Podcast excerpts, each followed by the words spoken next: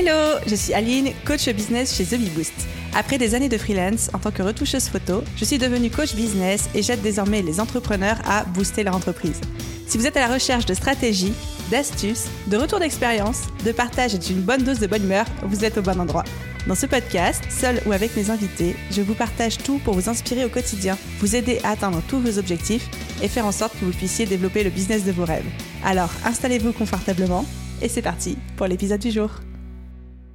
Hello à tous, j'espère que vous allez bien et bienvenue dans l'épisode 236 du podcast Je peux pas, j'ai business.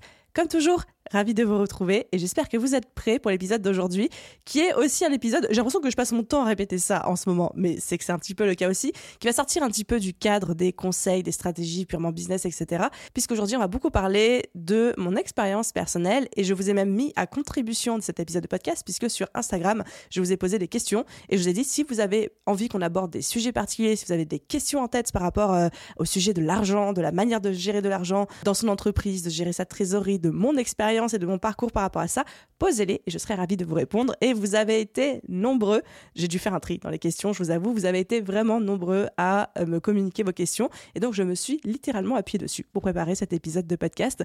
Donc, trop contente de pouvoir enregistrer ça avec vous aujourd'hui. Avant de commencer, je remets en place mon petit rituel que j'avais fait avant et je ne sais pas pourquoi j'ai arrêté d'ailleurs, parce que là on est en train de recommencer, qui est de faire un shout-out à l'un ou l'une d'entre vous qui laissait un commentaire et une note sur la plateforme d'écoute de votre choix. Donc il y a beaucoup de Spotify, il y a beaucoup de Apple Podcast et aujourd'hui on fait une dédicace toute particulière à Vanessa81 qui nous a laissé un commentaire en disant Dans chacun de ses podcasts, Aline véhicule une énergie positive qui fait du bien.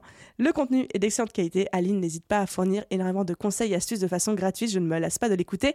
Petit smiley, étoile dans les yeux, petit smiley cookie. Parce que le smiley cookie est important, donc ça me tenait à cœur de le citer. Merci Vanessa80 et merci à tous ceux qui quotidiennement prenaient la peine et le temps de laisser euh, une note et un commentaire. Vous savez que ce podcast est produit gratuitement, je ne le sponsorise pas et c'est vraiment vos notes, vos commentaires, vos retours, la manière dont vous rebondissez, dont vous me faites un petit retour, parfois feedback en DM sur Instagram. C'est vraiment ça qui me donne l'énergie de continuer. Donc merci à tous et j'espère que vous êtes prêts. Du coup, pour enchaîner sur l'épisode d'aujourd'hui, on va parler argent. C'est un sujet que j'ai un petit peu repoussé parce que c'est un sujet toujours très touchy. Hein, je vous apprends rien. On est en France. Quand on parle d'argent, c'est déjà un sujet un petit peu tabou tellement chacun a ses croyances, tellement chacun a sa vision des choses. Encore plus quand on est dans l'entrepreneuriat et encore plus quand on parle de grosses sommes d'argent qui traditionnellement, en fait, dans notre pays, dans notre culture, beaucoup d'argent égale sale capitaliste qui a forcément gagné de l'argent au détriment de quelqu'un d'autre, sale patron qui le fait sur le dos de ses salariés, etc. Et puis beaucoup d'argent, ça veut dire quelqu'un de très égoïste qui pense pas forcément d'autre. Enfin, je caricature grossièrement le trait, mais c'est pour que vous ayez un petit peu la vision des choses. Et moi-même, j'en ai parlé déjà de temps en temps, j'ai été aussi été dans, une famille où il y a eu une espèce de dissonance, puisque mon père était entrepreneur, donc très de droite, avec une vraie gestion de l'argent d'un point de vue euh, investissement, rentabilité, etc. Là où ma mère était catholique de gauche, avec cette notion de l'argent, c'est pas bien, il faut le donner à tout le monde, il faut pas le garder pour soi, etc. Donc vraiment, toute ma vie, c'était en mode mon père qui me disait gagner de l'argent et ma mère qui me disait de le redistribuer à ceux qui étaient dans le besoin. Et la petite anecdote que j'aime bien citer, c'est que le jour où j'ai fait mon premier mois à 10 000 euros, j'en ai parlé à mes parents, j'étais extrêmement fière. Mon père m'a dit bravo et la première chose que ma mère m'a dit, c'était Ok Aline, qu'est-ce que tu vas faire pour redistribuer cet argent à ceux qui en ont besoin? Et moi je suis en mode Maman, je vais m'aider moi d'abord et après on parlera de potentiellement aider les autres. Donc le sujet de l'argent, ça a toujours été très important bah, parce que c'est un petit peu le nerf de notre société, c'est ça qui nous permet de vivre, c'est ça qui nous permet d'accéder à des valeurs qui nous sont importantes comme par exemple la liberté parce que on peut avoir des valeurs liberté très fortes quand on est entrepreneur mais si on n'a pas d'argent pour voyager, pour euh, faire un petit peu ce qu'on veut quand on veut et nourrir cette valeur liberté, bah, ça peut devenir un petit peu compliqué. L'argent ne rend pas heureux mais il contribue énormément parce que nous permet d'accéder à des services, à des produits, à des expériences qui vont nourrir un petit peu la vie qu'on a envie de mener et surtout bah, c'est aussi le nerf de la société et quand on est entrepreneur, l'argent, c'est l'équivalent du sang de notre business. Le sang qu'on a dans notre corps qui nous permet de fonctionner, bah, c'est le flux vital qui est dans notre business, c'est l'argent. Sinon, bah, c'est pas un business, c'est une œuvre de charité que vous avez. Donc, très important et pourtant tellement d'attachement émotionnel par rapport à ça, tellement d'enjeux, tellement de croyances, croyances qui viennent des autres, croyances qui viennent de nous, que je me suis dit, ok, on va en parler. Alors évidemment, je ne détiens pas du tout la vérité absolue. Moi-même, j'ai mes propres croyances, j'ai mes propres freins, j'ai mes propres blocages, certains que j'ai surmontés, d'autres que je suis en train de travailler, d'autres qui certainement que je ne vois pas encore et peut-être que vous allez me dire attends Aline quand tu as dit tel truc ça m'a un peu trigger donc je pense que là il y a peut-être une croyance par rapport à ça j'en sais rien, je suis loin d'être parfaite, mais je me suis dit qu'on allait pouvoir parler à cœurs ouverts, vous et moi, parler un petit peu de nos expériences respectives et vous dire un peu, moi, le parcours que j'ai suivi et quelle est ma relation à l'argent aujourd'hui, mes croyances, mes blocages, euh, par euh, quelles étapes je suis passée, etc. Puis comment aujourd'hui je vois et comment je gère l'argent dans mon business. Donc, évidemment, je pense que la relation de chacun à l'argent est intrinsèquement liée à la culture dans laquelle on grandit, la région de cette planète Terre dans laquelle on grandit et aussi l'éducation qu'on reçoit. Si on a reçu une éducation financière ou pas, quels sont les penchants politiques de notre famille, quelles sont les relations à l'argent de notre père, de notre mère, de nos parents, de nos frères et sœurs, etc. Tout ça, on s'en imprègne quand on est euh, enfant. Donc il y a certaines personnes qui ont la chance de naître dans des familles ou dans des foyers ou dans des environnements où il y a une relation très saine à l'argent avec une vraie éducation financière. donc ces personnes-là, parlent avec un avantage. Et d'autres personnes qui sont moins chanceuses et naissent dans un contexte où bah, ils s'imprègnent en fait un petit peu euh, des blocages, des croyances de leurs parents. Ou alors quand on est entrepreneur et qu'on n'a pas grandi dans une famille d'entrepreneurs, il y a aussi parfois un rapport à l'argent qui est complètement différent. On ne voit pas les choses de la même manière. Bref, je, pense que là, jusqu'ici, je ne vous apprends rien. Moi, de mon côté, comme je disais, j'ai grandi avec la chance, en fait, d'avoir un petit peu les deux mondes, les deux univers, les deux manières de voir les choses, parfois dans des extrêmes, mais qui, au fur et à mesure que je grandissais, et au fur et à mesure que je construisais ma pensée, en fait, m'a permis vraiment de pouvoir arbitrer sur bah, qu'est-ce que je prends, de quel côté. Et j'aime à penser que j'ai pris un petit peu le meilleur des deux mondes. Mais évidemment, il y a une petite période euh, d'errance. Je suis quand même d'une famille où on est né, on n'était pas riche du tout. Alors, j'ai jamais manqué de rien. Mais je peux pas dire qu'on était riche ni aisé, quoi. C'était, c'était quand même assez un peu la galère, quoi. Et ensuite, quand mon père a revendu son entreprise, on est passé dans un stade où, que je pourrais qualifier un stade de richesse, où c'est le train de vie de mes parents a complètement changé. On n'a plus fait les mêmes vacances. Avant, avant, déjà, quand on partait en vacances, c'était quand même quelque chose. Et puis à chaque fois, c'était du camping parce qu'on pouvait pas s'offrir plus que ça. Voilà, le train de vie a quand même changé. Donc j'ai l'impression d'avoir dans le cadre de la culture française et du pays français, parce que je ne suis pas non plus née dans un pays du tiers-monde, hein, et ça, je remercie le ciel pour ça, j'ai quand même grandi dans un contexte où on n'avait pas grand-chose, on roulait pas sur l'or, on faisait attention à la moindre dépense, ou bah, les vêtements qu'on avait, bah, c'était les voisins qui nous les donnaient quand ils en avaient plus besoin, parce que bah, ma mère n'avait peut-être pas forcément l'argent pour euh, habiller quatre enfants qui grandissaient très vite, etc. Et ensuite, il y a eu un stade où il y a eu un accès à une vie beaucoup plus aisée avec la revente de l'entreprise de mon père. Ça, c'est j'avais à peu près 14 ans. Donc j'ai vraiment connu un petit peu deux ambiances différentes. Encore une fois, sans tomber dans un extrême, ni d'un côté ni de l'autre. Il y a eu quand même ces deux ambiances et j'ai assez grande et assez mature, on va dire, avec une vision sur le monde un petit peu plus euh, objective si tant est qu'on soit objectif quand on a 14 piges. Mais en tout cas, voilà, j'avais pas 5 ans, donc j'ai pu voir la différence et expérimenter la différence. Deuxième chose qu'il faut que vous sachiez sur moi par rapport à ce rapport à l'argent, parce qu'encore une fois, je suis là pour aussi parler à travers mon prisme, qui n'est peut-être pas celui que vous aurez de votre côté, c'est que dans l'éducation que j'ai reçue, le lien entre argent et travail a toujours été ultra, ultra fort, puissant, mis en avant, etc. C'est-à-dire que tu travailles dur, tu travailles fort, égal, tu gagnes beaucoup d'argent. Et pour moi, c'est ça. Et encore aujourd'hui, en termes de croyances, quantité de travail et qualité de travail égale quantité d'argent et qualité d'argent. Pour vous donner un exemple tout bête, chez nous, l'argent de poche avait toujours été corrélé aux résultats scolaires et au niveau de classe. C'est-à-dire que plus on passait à la classe après, on passait du CP au CM1, au CM2, à la sixième, etc. Enfin, pas du CP au CM1 du coup, mais vous avez compris. Et en fait, à chaque fois, notre argent de poche augmentait. Donc pas en fonction de notre âge, mais en fonction de notre niveau scolaire. Et que dès qu'on voulait un peu d'argent de poche en plus, eh ben, il fallait travailler pour ça, faire des petites tâches ménagères, etc. qui nous donnaient le droit à avoir de l'argent plus. Mais jamais, jamais, jamais de ma vie, j'ai pu aller voir mes parents en leur disant est-ce que je peux avoir 10 euh, euros pour euh, sortir avec mes copines au bowling? Ils m'auraient dit bah, pour 10 euros, tu vas nettoyer la voiture, euh, laver les fenêtres du salon, et puis j'avais mes, petites tâches à faire. Donc chez moi, le lien entre argent et mériter l'argent par le travail, il est là, il est ancré. Ça explique aussi beaucoup la quantité de travail que j'abats aujourd'hui, certaines croyances que j'ai pu développer et surtout aussi mon choix d'être entrepreneuse quelque part. Qu'est-ce que je peux vous dire d'autre par rapport à ça? C'était un peu plus pour le contexte, le background.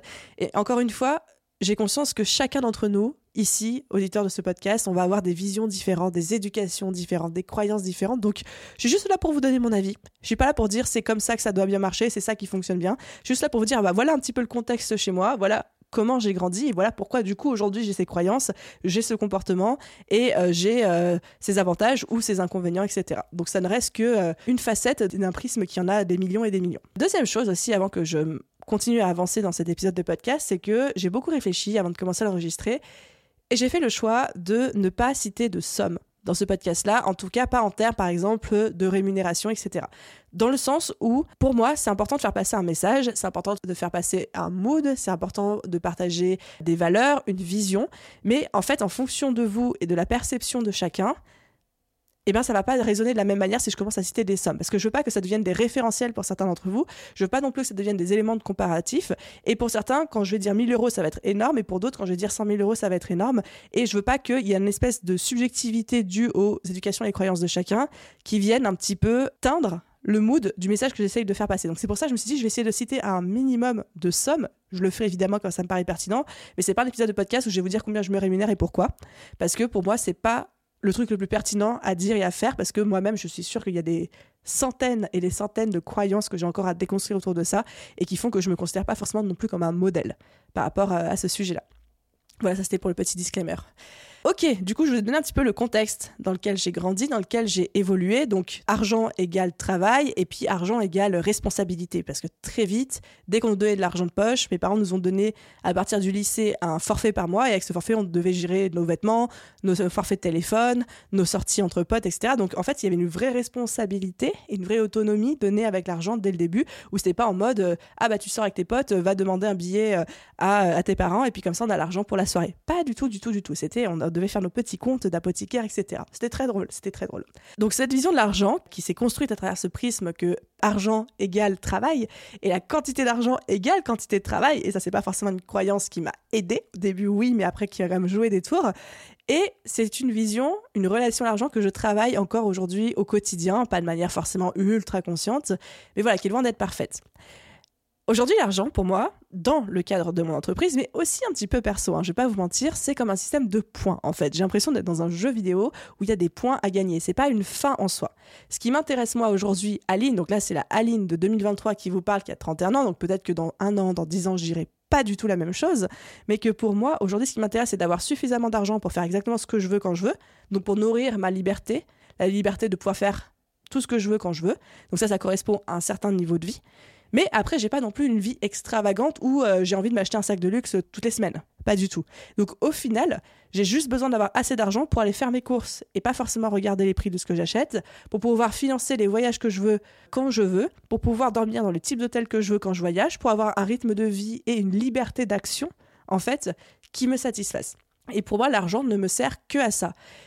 Plus, dans le cadre de l'entreprise, donc ça c'était plus dans le cadre perso dont je viens de vous parler, mais dans le cadre de l'entreprise, c'est ce système de points où quelque part la performance de mon business se mesure à mon chiffre d'affaires et à la somme que j'ai sur ma trésorerie. Et ça c'est un peu important parce que vous allez voir que ça m'a aussi joué des tours aussi euh, par le passé, mais que voilà, vraiment c'est un système de points où je mesure ma performance business et quelque part aussi ma performance en tant qu'entrepreneuse. Donc c'est un petit peu euh, comme dans un jeu vidéo. Et là où je vous dis que ça me joue un petit peu des tours, c'est parce que du coup, comme mon chiffre d'affaires stagne, parce qu'il y a l'inflation, parce que le marché change, parce que j'ai pris une petite mauvaise décision business qui a eu un petit peu des répercussions, etc., bah forcément tout de suite, mon appréciation de moi-même en tant qu'entrepreneuse va changer de manière corrélée. C'est-à-dire que si le chiffre d'affaires monte, je vais me dire, je suis une trop cool entrepreneur, je maîtrise trop bien, je plie le game, etc. Et de l'autre côté, quand mon chiffre d'affaires baisse, ou quand le résultat est moins bon, ou quand la marge commence à être un petit peu grignotée, là, je vais me remettre en question en me disant est-ce que je suis une bonne gestionnaire? Qu'est-ce qui se passe? Euh, euh, Je suis une merde, etc. Donc tout ça pour vous dire, il y a aussi les petits euh, inconvénients de ce type de croyance. Deuxième chose, c'est que, comme je vous ai dit, pour moi, le chiffre d'affaires, donc l'argent généré en fait par mon business, c'est la mesure numéro une pour moi de est-ce que mon business est performant Est-ce qu'il se porte bien, etc. Donc il y a ça, puis il y a la marge. On sait que la marge est importante parce que si vous faites un million d'euros de chiffre d'affaires, mais que pour le faire, vous avez besoin de dépenser un million en publicité, en ressources humaines, en outils, en prestations, etc., ça sert à rien. Vous avez un business qui tourne à flat, ce qu'on appelle à vide, qui dépense autant qu'il gagne. En fait, c'est pas un business qui est en croissance. Vous avez une marge qui est de 0%, vous avez un bénéfice qui est de 0%. Donc la marge, ça se surveille et de plus en plus, en fait, en fonction de la croissance de votre business. Ça, on aura l'occasion d'en reparler. Ça pour vous dire, moi je surveille vraiment beaucoup ces chiffres-là et j'ai tendance à m'y référer, donc me référer à ces valeurs monétaires d'argent pour mesurer ma performance en tant qu'entrepreneuse. Chacun en déduira ce qu'il veut. Donc, voilà un petit peu ma vision aujourd'hui. Vision pro-business, c'est je mesure ma performance à mon chiffre d'affaires, à ma marge et à la trésorerie d'entreprise. Et au niveau plus personnel, je me désintéresse de l'argent, j'ai juste besoin d'en gagner assez pour nourrir le train de vie de liberté qui me plaît, c'est-à-dire liberté de faire ce que je veux quand je veux, sachant que je pense que certains d'entre vous seraient surpris de voir que j'ai pas du tout un rythme de vie très extravagant. Alors certes, je me fais plaisir quand je voyage, mais mon rythme de vie au quotidien est aisé, mais ça n'a rien de fifou, quoi, en termes de loyer, en termes de dépenses alimentaires, en termes de restaurant, en termes de ce que je m'achète, en termes de dépenses loisirs, vêtements, expériences, c'est rien d'extravagant comparé à ce qu'on pourrait s'imaginer en connaissant un petit peu le chiffre d'affaires, les résultats que j'ai avec euh, The Boost, etc. Mais parce que, encore une fois, j'y vois pas d'intérêt, que tant que je suis heureuse comme je le suis actuellement, je vois pas l'intérêt d'avoir euh, énormément d'argent, des choses comme ça. Donc, c'est plutôt une relation personnelle désintéressée à l'argent. Et ça, c'est un vrai problème chez moi. C'est un vrai problème parce que ça fait que j'ai du mal à m'intéresser au sujet de l'investissement. Et que c'est vraiment quelque, ouais, quelque chose qui ne m'intéresse, mais alors pas du tout, du tout, du tout. Et c'est pas une bonne chose du tout, parce que quand on génère de l'argent, on est censé savoir le gérer, on est censé savoir investir, savoir un petit peu faire de la bourse, de la crypto, de l'immobilier, des placements, des choses comme ça. Et moi, ça ne m'intéresse pas. Et Dieu sait que j'ai essayé de m'intéresser au sujet, de me former dessus, de me renseigner, mais tellement, tellement de fois, et en fait, ça ne m'intéresse pas. Déjà parce que c'est pas mon domaine d'expertise du tout, mais c'est surtout en plus, pour moi, c'est décorrélé de ma réalité, c'est décorrélé aussi de mes croyances, hein, qui sont euh, je travaille dur pour générer beaucoup d'argent. Donc, tout ce qui est placement et tout, c'est un peu dans une autre sphère, etc. Mais surtout, je me suis rendu compte que c'est un problème d'intérêt. Et j'ai une petite anecdote par rapport à ça, je vais vous la partager, c'est qu'à un moment, je parlais de faire fructifier un petit peu la trésorerie avec ma banquière, etc. Elle m'a parlé des comptes à terme. Donc les comptes à terme, c'est juste, on immobilise une partie de notre trésorerie pendant trois mois ou plus longtemps, et cette petite partie de trésor va générer un rendement, mais bon, vous pouvez pas vous en servir pendant ce moment-là. Et à un moment, on rigolait, enfin, j'ai rigolé, pas elle, mais je lui disais, bah, c'est quoi le rendement? Puis c'est un rendement, c'était pourri. Franchement, c'était, je me souviens plus c'est quoi les chiffres, mais en tout cas, je crois que c'était du 0,01% ou du 0,1%. Mais entre guillemets, ce que ça voulait dire, c'est que si j'immobilisais 30 000 euros pendant trois mois, donc c'est-à-dire si je bloquais 30 000 euros de trésor sur un compte à terme pendant trois mois, ce que j'en gagnais, c'était 300 euros.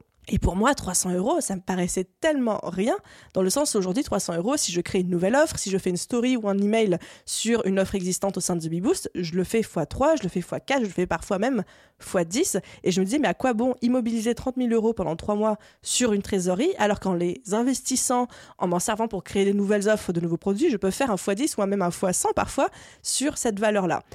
Et je sais évidemment et pertinemment que en fait c'est pas le bon calcul à faire dans ma tête dans le sens où entre investir cet argent pour créer plus de valeur et juste l'immobiliser pour qu'il travaille tout seul parce qu'en fait moi j'aurais rien d'autre à faire que le placer et l'immobiliser pendant ces trois mois bah évidemment c'est pas le même rendement mais en même temps il faut que les deux collaborent. Il faut qu'il y ait à la fois de l'investissement et du placement, et à la fois de l'investissement et de la création de valeur au sein de l'entreprise, etc. Mais sauf que dans ma tête, c'est même pas un shift que j'arrive pas à faire, parce que j'arrive à le faire, mais c'est un désintérêt pour ce genre de choses où je me dis, moi, je, je prends beaucoup plus mon pied et je crée beaucoup plus de valeur en créant des nouveaux produits, en faisant du marketing de la communication, en vendant à mon audience, en faisant fructifier en fait les assets actifs chez The plutôt que en m'intéressant à des placements, bourse crypto, financiers, produits, etc.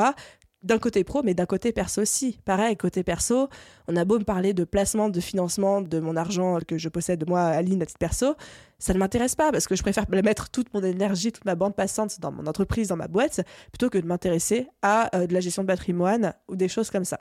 J'essaie de le déléguer aussi. Mais par contre, moi, je suis une très mauvaise délégataire sur cette thématique-là parce que quand je délègue, j'aime bien comprendre. Et c'est vraiment le genre de sujet où il faut se renseigner pour pouvoir comprendre. Donc, euh, tout ça pour vous dire, là, c'est un petit peu où sont mes points de friction. Pour être totalement honnête et transparente avec vous et les sujets sur lesquels je travaille aussi en ce moment. J'ai pas encore trouvé de solution parce que clairement, littéralement, ça ne m'intéresse pas. Et c'est pas forcément une bonne chose quand on est chef d'entreprise de ne pas s'intéresser à comment faire fructifier une trésor et de ne pas s'intéresser à comment euh, créer un patrimoine personnel de son côté, etc. Mais si je dois être très honnête, et c'est le but aussi de ce podcast, ça ne m'intéresse pas. Ok, du coup, maintenant, je vais passer un petit peu à vos questions parce que je trouve qu'elles ont été hyper diversifiées, hyper pertinentes aussi. Donc, comme je vous disais en début d'épisode, je vous ai mis à contribution pour créer cet épisode de podcast en me disant c'est quoi les questions que vous aimeriez que j'aborde dans cet épisode ou alors auxquels vous aimeriez que je réponde en toute transparence. Et voilà, de construire un petit peu ça ensemble. Donc c'est parti, j'ai essayé de les trier un peu par ordre logique. Alors vous n'avez pas posé de questions sur euh, des questions discrètes en mode combien tu te payes, etc. etc. Donc déjà merci pour ça, merci pour euh, votre respect, merci pour votre bienveillance, etc. Et j'ai vraiment gardé les questions où je me suis dit les réponses vont pouvoir aider un maximum de personnes parce que c'est le genre de choses que, où j'aurais aimé que des gens apportent leur point de vue et que les gens en parlent quand moi je me suis lancée. Donc, question numéro une, c'est comment est-ce que j'ai fonctionné au lancement de The Bee Boost? Est-ce que j'étais en mode petite souris? Est-ce que j'étais en mode je fais des dépenses mais de manière utile? Ou est-ce que j'étais en mode je claque tout, je brûle tout? Je pense que la réponse à cette question dépend de l'entrepreneur et de sa relation à l'argent et que quelqu'un qui est très dépensier en mode l'argent me brûle les doigts dans la sphère perso va avoir tendance à le faire aussi dans son business.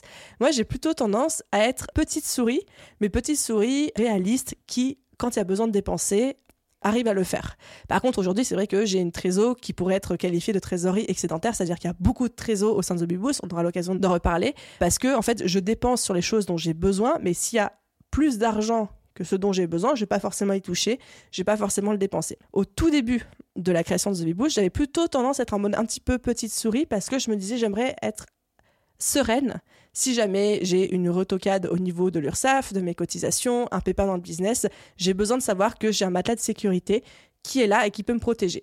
Donc, les quelques premiers mois, on ne peut pas dans un business parce qu'on a besoin de se payer, on ne peut pas commencer à mettre trois mois de trésor d'avance ou six mois de trésor d'avance. Mais j'étais quand même dans cette dynamique de me dire, je prends ce que j'ai besoin de prendre pour vivre et pour investir dans mon business, mais le reste, je le laisse sur le compte bancaire de l'entreprise au cas où. Et petit à petit, comme ça, l'oiseau construit son nid. Ensuite, deuxième question que vous m'avez posée, c'est est-ce que tu t'es faite accompagner pour la gestion de l'argent? Est-ce que tu t'es faite coacher? Alors, très bonne question. La réponse est oui.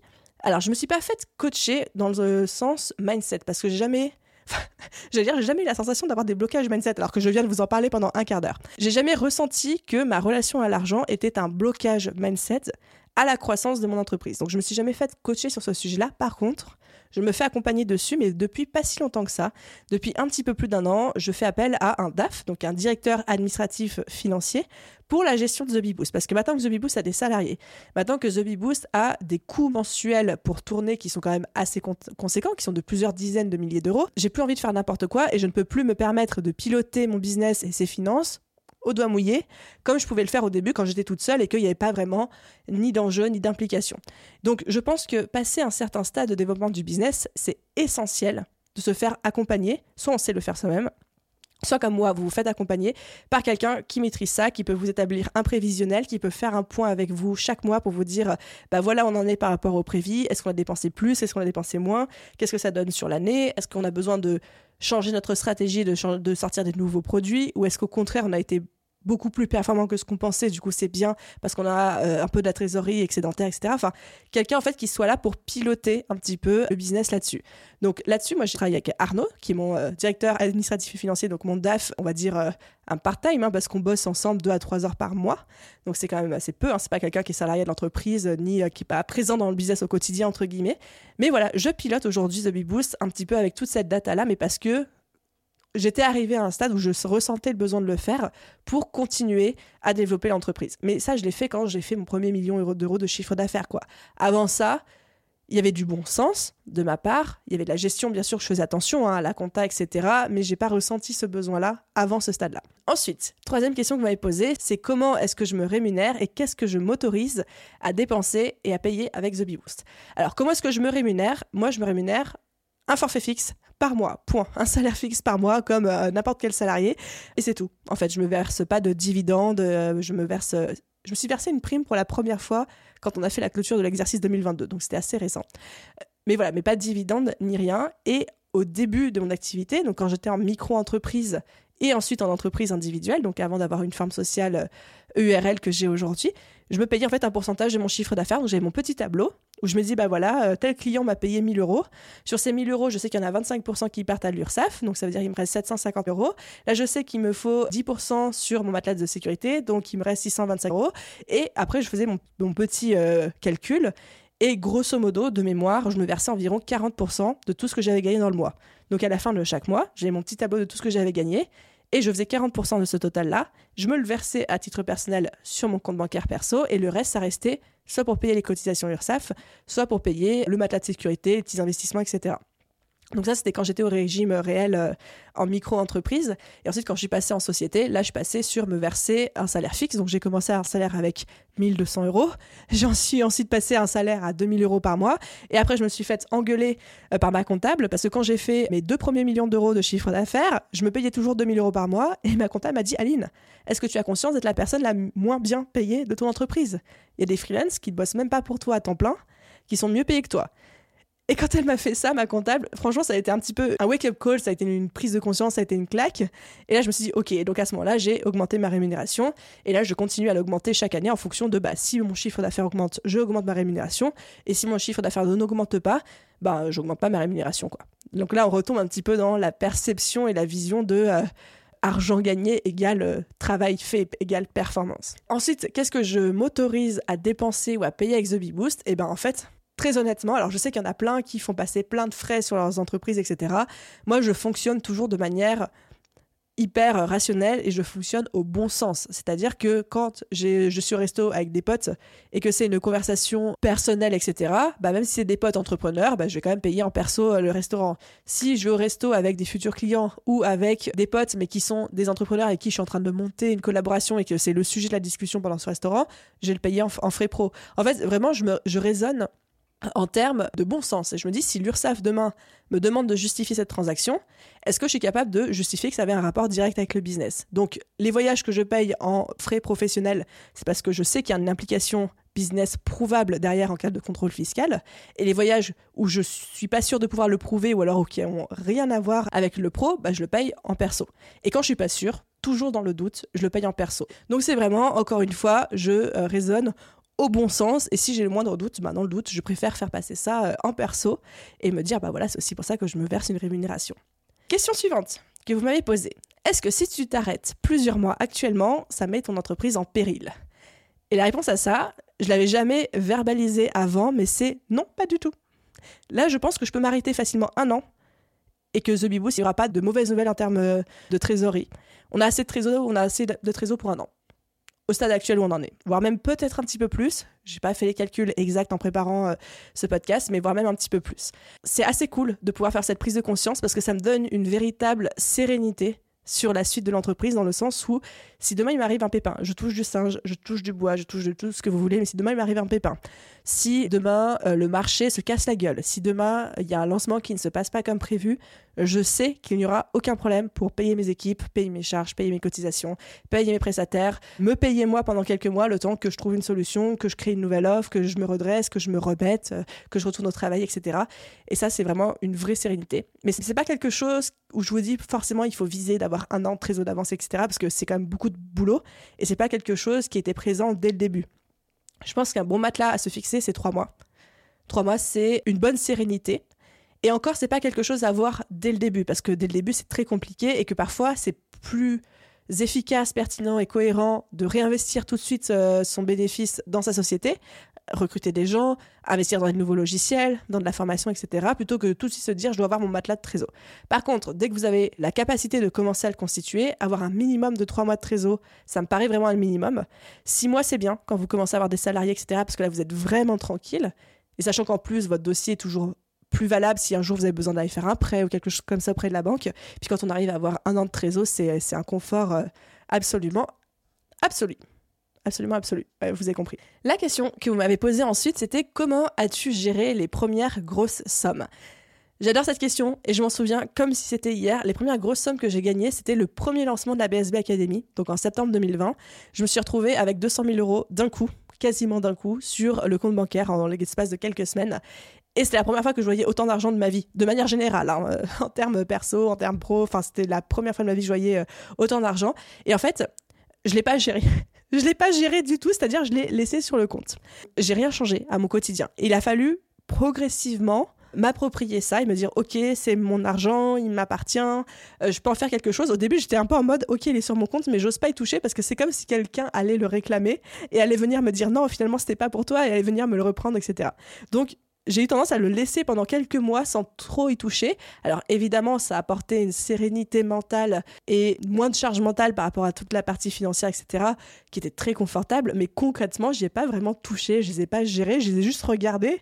On se regardait, ces sommes-là et moi, un peu en chien de faïence, en me disant qu'est-ce que je vais faire de vous? Et finalement, après, au fur et à mesure du développement de l'entreprise, des recrutements que j'ai faits, etc., c'est des sommes que j'ai pu débloquer, puis finalement qui ont été réinvesties d'une manière ou d'une autre pour continuer à générer de la croissance euh, au sein du business. Mais ouais, c'était assez drôle, je me souviens ces premières semaines où j'étais en mode j'ai plein d'argent, mais je vais pas y toucher parce que j'ai pas l'impression qu'il est à moi. Ça, je m'en souviens bien. Question suivante. Est-ce que tu t'es fixé un chiffre d'affaires? Et une fois qu'il est atteint, tu y vas plus cool ou tu es en mode exponentiel et no limite Alors, jamais dans ma tête, je me suis dit, ok, je vais faire tel chiffre d'affaires et après je serai tranquille. Et jamais je me suis non plus dit, ok, no limite, on va faire le plus haut chiffre d'affaires possible. Je pense que la réponse, elle est un petit peu entre les deux. C'est-à-dire qu'au début, par ego, par performance, par jeu, par amour du challenge, je m'étais dit, je veux faire mon million le plus vite possible. Si possible avant mes 30 ans. Et j'ai réussi à faire mon premier million. Quand je dis million, c'est pas en cumulé, hein, c'est pas les années cumulées entre elles, c'est-à-dire un chiffre d'affaires sur l'exercice d'une année euh, de janvier à décembre. J'ai réussi à faire mon premier million à 29 ans. C'était en 2019, de mémoire? 2000, non, 2020 ou 2021, je sais plus. Oh là là, je vieillis. Bref, je vais mon premier million à l'âge de 29 ans, donc j'étais très très très contente. Et là, il y a quand même eu cette espèce de trophée de performance où je me suis donné une petite tape dans le dos en mode ça y est, tu l'as fait. Et en fait, à partir de ce moment-là, ma vision a un petit peu changé où ce n'était plus faire du million pour faire du million, c'était plus de me dire maintenant que j'en ai fait un, j'en ai fait cinq et je vais en faire 15, c'est de continuer à me dire j'ai pas de limite dans ma tête en termes de chiffre d'affaires, de vision, de ce que je veux pour The Big Boost. Par contre, j'ai commencé à avoir envie d'autre chose et de plus seulement me fixer des objectifs en termes de chiffre d'affaires, de rentabilité, de rendement, de marge, mais plutôt d'avoir une vision méta de structure, de vision et de groupe. C'est-à-dire qu'aujourd'hui, je ne fonctionne plus en termes d'objectifs de chiffre d'affaires, même si évidemment j'ai des objectifs de chiffre d'affaires, mais c'est plus ce qui me drive. Ce qui me drive, c'est comment est-ce que je construis, comment est-ce que j'incarne, comment est-ce que je concrétise la vision que j'ai pour The Bee Boost dans 10 ans, comment est-ce que je mets ça en place dès aujourd'hui avec les actions d'aujourd'hui. Et c'est ça en fait qui va me driver. Alors effectivement, ça se traduit aussi par de la croissance de chiffre d'affaires pour financer tous mes projets, la croissance que je souhaite, etc. Mais là, je ne poursuis plus un chiffre, je poursuis une vision. Et ça, c'est un shift qui s'est fait dès que j'ai passé le premier million. Question suivante. Quel pourcentage de ton chiffre d'affaires réinvestis-tu dans The Bee Boost et sous quelle forme? Alors, je ne sais pas comment répondre à cette question parce que je n'ai jamais calculé. On va plutôt dire quel est le pourcentage de ce que je ne réinvestis pas. Parce qu'en soi, tout est réinvesti dans The Bee Boost. Je vous ai dit, moi, je me paye euh, mon salaire mensuel. Je me paye depuis quelques mois une prime annuelle en fonction du résultat. Mais en dehors de ça, je me verse pas de dividendes, il n'y a pas de truc à la performance ni rien, c'est tout est réinvesti dans le business, soit sous forme de trésor, soit sous forme de réinvestissement dans des ressources humaines, dans des logiciels, dans de la formation, dans du coaching, dans des outils, dans plein de nouveaux projets. J'ai pas envie de spoiler dans cet épisode de podcast que c'est ce qui s'en vient, mais en tout cas, j'ai envie de dire, le chiffre d'affaires de The Bee Boost est réinvesti dans l'entreprise en fonction des besoins. Et j'ai la sans chance aujourd'hui mais la chance, et ça, mais franchement, mais merci le ciel pour ça, d'avoir une trésor qui me permet de faire à peu près tout ce que je veux en termes de business. Alors évidemment, je fais attention aux dépenses, j'ai quand même mes datas de savoir à peu près combien d'argent je peux investir dans quel pôle, etc. Mais si demain j'ai un gros investissement à faire en termes de logiciel, en termes de matériel informatique, en termes de recrutement, etc., je sais que potentiellement, je peux le faire sans trop de soucis. Question suivante. Combien de mois de visibilité d'épargne tu te donnes au lancement et maintenant? Donc on a déjà un petit peu répondu à cette question, mais comme ça a été une question qui est beaucoup revenue, je reformule peut-être différemment ma réponse, qui est de dire au lancement, zéro mois. Je voulais juste tracer et avoir une entreprise qui fonctionne. Dès que possible, en termes d'épargne, de trésor, d'avoir au moins trois mois. Et ensuite, bah, plus il y en a, mieux c'est. Là, aujourd'hui, je suis arrivée sur The Beboost où il y a plus d'un an d'avance de trésor. C'est beaucoup trop, mais tant mieux. Et même à titre perso, vu que la, question parle du mot épargne, donc je pense que c'est peut-être aussi personnel, de me dire, bah pareil, trois mois, c'est pour moi, c'est mon minimum. Mais après, plus il y a, mieux je me porte. Ensuite, question suivante. Est-ce que de nouvelles réflexions et problèmes sont arrivés avec le fait d'avoir plus d'argent? Alors oui, forcément, hein, plus d'argent veut dire plus de challenges, plus de problèmes, beaucoup plus de personnes qui viennent vous voir en disant ah tu veux pas bosser avec moi et tout? Non, voilà. Sachez que plus vous allez avoir d'argent, plus il y a des gens qui vont vouloir être amis avec vous. Ça c'est un fait. Hein. C'est un fait. Les nouvelles réflexions qui sont arrivées, c'est, je pense, cette culpabilité de me dire est-ce que vraiment j'ai besoin d'investir Est-ce que j'ai besoin de faire fructifier cet argent Est-ce que j'ai besoin de le placer, etc. Ça, c'est un peu la discussion qu'on avait tout à l'heure. J'ai pas trouvé la réponse. Enfin, si, la réponse que j'ai aujourd'hui, c'est ça m'intéresse pas. Donc, je mets un peu le problème sous le tapis, mais depuis longtemps. Hein. Depuis longtemps. Sinon, les problèmes qui sont arrivés avec le fait d'avoir euh, de l'argent, je sais pas si c'est des problèmes, mais en tout cas, c'est des choses qui m'ont marqué, qui sont de. Je suis devenue beaucoup plus consciente de la manière dont j'utilise mon argent, à la fois à titre perso, mais surtout d'un point de vue euh, pro avec la trésor d'entreprise. C'est-à-dire qu'avant, où j'y allais un peu à la wall again, puis je me disais, si jamais à un moment j'ai un problème de trésor, j'en serai une nouvelle offre, un produit, euh, je ferai une promo, etc. Aujourd'hui, comme il y a des salariés, comme il y a des charges qui sont beaucoup plus importantes chaque mois, etc., j'ai l'impression d'être beaucoup plus précautionneuse, d'être beaucoup plus attentive et de, de, faire beaucoup plus attention, en fait, par rapport au pilotage de mon business. Ça a été aussi l'occasion pour moi, c'est une bonne chose, mais je l'ai aussi vu comme un très gros shift de me mettre à piloter mon business à la data, aux finances, au prévisionnel, là où avant je le faisais pas du tout. Et ça a été un vrai cas de conscience pour moi où j'ai eu un peu de mal à faire cette transition de me dire je vais arrêter de piloter mon business à l'intuition et au petit bonheur de la chance et au euh, j'ai envie de faire ci, j'ai envie de faire ça et de commencer à dire bah oui mais du coup cette décision qu'est-ce qu'elle représente en termes de chiffre d'affaires? Ou en termes de marge? Ou en termes de euh, qu'est-ce que ça va me coûter? Et le fait de faire cette transition, moi, ça m'a bloqué un peu d'un point de vue mindset parce que j'ai l'impression que si j'arrêtais de faire à l'intuition et que je commençais à faire à la data, j'allais perdre un petit peu ma magie, j'allais perdre un petit peu mon momentum et j'allais perdre en résultat. Que ça allait moins bien fonctionner parce que je mettais trop d'intentionnalité dans ce que je faisais, alors qu'avant il y avait la magie, la créativité et l'intuition qui faisait que ça fonctionnait bien. Et j'avais peur de casser un petit peu la magie du truc. Et encore aujourd'hui, des fois, je dois dire que c'est une croyance qui remonte, qui revient un petit peu en moi, etc. Par exemple, un exemple très très concret, quand j'organise le séminaire The Show, donc le séminaire business que j'organise sur Paris tous les ans, en présentiel, etc. À chaque fois, il y a les journées de séminaire et à chaque fois, il y a la soirée. La soirée, c'est du pur kiff pour moi. C'est-à-dire que pourquoi est-ce qu'il y a une soirée? Parce qu'Aline, elle adore faire la fête et qu'elle a envie de faire la fête avec le plus de personnes possible. Il n'y a aucune raison business à ce que cette soirée existe à part vous faire kiffer et me faire kiffer. Cette soirée plombe le budget. Cette soirée fait que le budget séminaire est déficitaire. Je perds de l'argent, je perds plusieurs dizaines de milliers d'euros à organiser cette soirée. Enfin, organiser ce séminaire, mais à cause de la soirée, ça me fait perdre de l'argent. C'est comme si je payais des gens pour venir, en fait. Clairement. Mais je décide quand même de le faire. Je décide de le faire parce que c'est tellement un kiff et parce que je décide que mon kiff à moi est supérieur au fait que ça fasse un petit trou dans la trésor. Et que, évidemment, les restes des ventes sur euh, le reste de l'année, la BSB Academy, les autres produits, font que on peut quand même absorber cette perte-là et rester bénéficiaire et rester avec une bonne marge toute l'année, etc. Donc, évidemment, ce n'est pas une décision que je prends en plombant volontairement mon business. Le business va très bien, mais si je devais piloter mon business entièrement à la data, j'organiserai un séminaire, mais sans la soirée. Ou alors, voire même, j'organiserai pas de séminaire du tout, parce que c'est pas le truc le plus rentable et bénéficiaire, et pourtant, ça prend énormément de, de bande passante. Et ça prend aussi beaucoup de ressources dans mon équipe, parce que les filles passent beaucoup de temps à organiser ça. Et du coup, c'est toujours se dire de faire l'arbitrage entre piloter à la data, à la renta, à la marge, et piloter aussi au kiff, à l'intuition, à ce qu'on a envie de faire, ce qui nous nourrit, ce qui nous rend heureux, et de savoir aussi faire un petit peu ouais, l'arbitrage entre les deux, de qu'est-ce qui peut se faire. Et je pense qu'il faut des deux. Je pense qu'il faut des deux et je suis encore personnellement en train de travailler mon équilibre sur bah ça je vais le faire parce que ça me fait kiffer même si ça fait perdre de l'argent au business.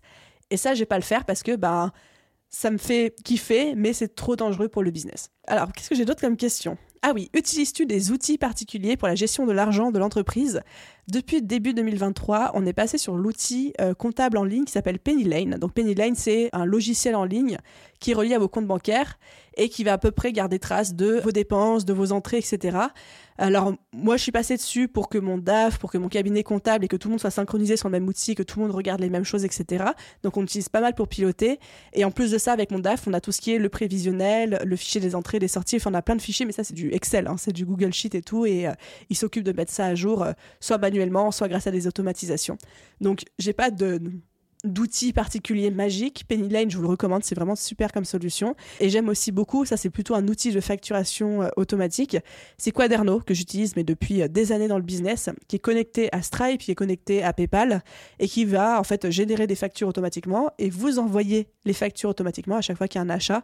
Ou moi, bah aujourd'hui, il y a entre euh, 500 et 800, voire même parfois plus, transactions par mois au sein du business de Beboost.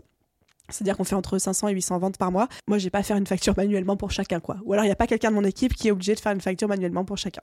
Question suivante. Utilises-tu les règles du livre Profit First? Alors non, parce que je n'ai pas lu ce livre. On m'en a beaucoup parlé, mais malheureusement, je ne l'ai pas encore lu. Quand je vous dis que je me désintéresse de toutes ces questions-là, je suis pas un modèle là-dessus. Il faut s'y intéresser, c'est important. Moi, j'arrive pas à franchir le cap. Je bloque. Ça ne m'intéresse pas. Question suivante. Est-ce que la peur de manquer, de ne pas gagner assez sa vie, a une influence sur son business? As-tu ou es-tu inquiète sur la peur du manque? Alors, de mon côté, personnellement, et ensuite j'élargirai la question à ce que j'observe globalement chez mes clients, chez, chez vous, etc. De mon côté, j'ai jamais eu la peur du manque parce que j'ai déjà vécu le manque. Alors, on se calme, hein, j'ai pas été à la rue non plus, mais j'ai déjà vécu des situations où mon compte bancaire personnel était à moins 400, fallait que je me démerde, etc. Et en fait, je sais que je peux m'en remettre très facilement.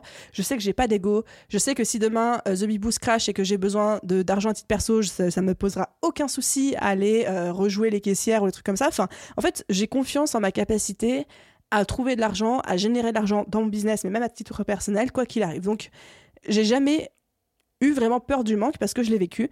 Et je l'ai vécu pas au point de créer un trauma autour de ça. Donc, là-dessus, non, j'ai pas de souci. Par contre, est-ce que de manière générale, la peur de manquer et de ne pas gagner assez sa vie a une influence sur le business? Oui, un million de fois oui, et encore plus quand on se lance. Alors moi je suis une très grande adepte de tout ce qui est un petit peu énergie, posture, communication non verbale, PNL, etc. Et je trouve que quand quelqu'un a peur de manquer d'argent, et du coup essaye de vendre, ça se sent dans son énergie, mais pas ça se sent dans son énergie d'un point de vue spirituel. C'est juste dans sa posture, dans son non-verbal, dans son choix des mots, dans la manière de regarder son interlocuteur ou de juste regarder sa caméra si c'est une story Instagram, etc. On va le voir. On va voir si vous avez peur de manquer, on va voir si vous êtes en, en dèche de thunes ou on va voir si au contraire tout va bien et que vous êtes là pour le plaisir de vendre, mais que vous n'êtes pas attaché euh, viscéralement à cette vente parce que vous en avez intrinsèquement besoin. Et en fait, ça se ressent dans la posture d'un entrepreneur. Est-ce que ça fonctionne pour lui ou est-ce que ça ne fonctionne pas?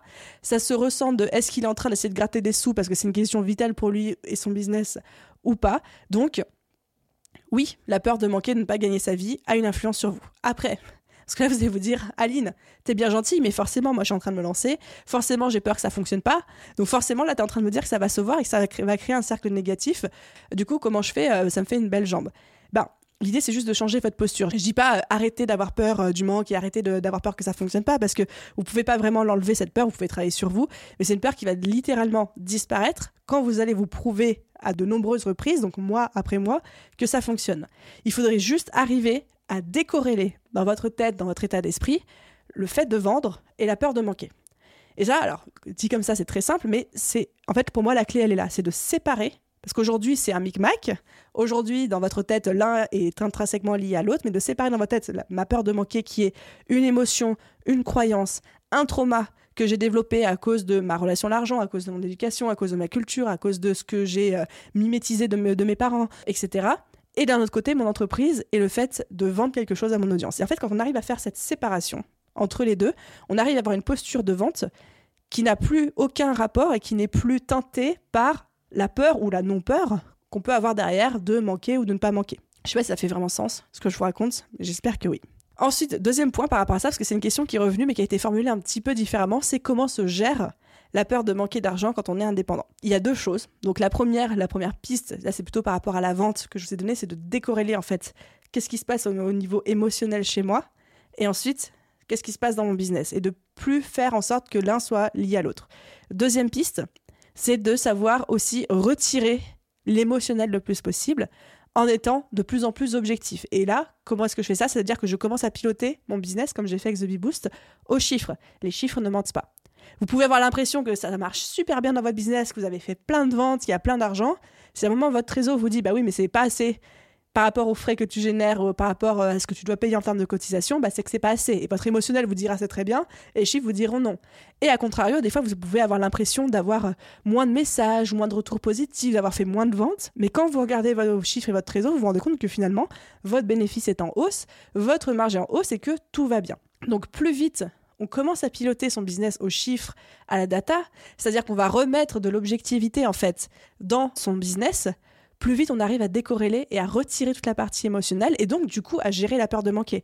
Parce qu'aujourd'hui, si moi un jour j'ai peur de manquer de l'argent, tout ce que j'ai à faire, c'est à me connecter à mes tableaux de bord The Beboost, à regarder ma trésor, à regarder ma marge, à regarder mon bénéfice, à regarder mon prévis sur l'année 2023. Il n'y a plus de peur de manquer parce que objectivement, les résultats font qu'il n'y a pas de raison que ça manque. Donc, je vous encourage à, faire ça. Deuxième avantage de piloter votre business aux chiffres et à la data, c'est de pouvoir commencer à remarquer, à percevoir des changements, des fluctuations de marché avant même qu'ils se produisent. C'est-à-dire que des fois, quand on pilote juste à l'intuition, on peut faire quelques ventes de moins chaque mois, mais ne pas s'en rendre compte parce que ça passe de manière quasi inaperçue d'autant plus si vous avez des gros volumes de vente. Par contre, si vous arrivez à voir sur vos chiffres que vous avez une décroissance de vente de 2%, 3%, mais qui se répercute sur un mois, deux mois, trois mois, quatre mois, quelque chose qui n'est pas perceptible émotionnellement ou intuitivement, vous allez pouvoir dès à présent le remarquer en termes de chiffres et du coup commencer à vous dire est-ce que c'est un événement isolé et entre guillemets exceptionnel, auquel cas c'est pas grave, ou est-ce que vraiment il y a quelque chose qui est en train de se passer il faut que je puisse réagir et prévoir un plan B, C, D E, F le plus vite possible. Et très très souvent, c'est l'option numéro 2. Un exemple concret que je peux vous citer, alors là c'est pas du tout relié à l'argent, mais par exemple c'est sur mes écoutes de podcast. Donc moi je suis très à cheval, je regarde beaucoup les fluctuations dans les nombres d'écoutes des épisodes du podcast Je peux pas, business. Et en fait j'arrive à voir quand je suis sur une euh, mauvaise pente, quand je file un mauvais coton, c'est-à-dire quand, par exemple, j'ai enchaîné deux, trois épisodes peut-être un petit peu moins qualitatifs ou un petit peu moins adaptés à l'audience ou qui vous intéressent un petit peu moins, ça se ressent immédiatement sur les écoutes. Et moi, je peux me dire, oh là là, il faut que je redresse vite la barre. Et ça m'aide à garder un podcast qui est en croissance.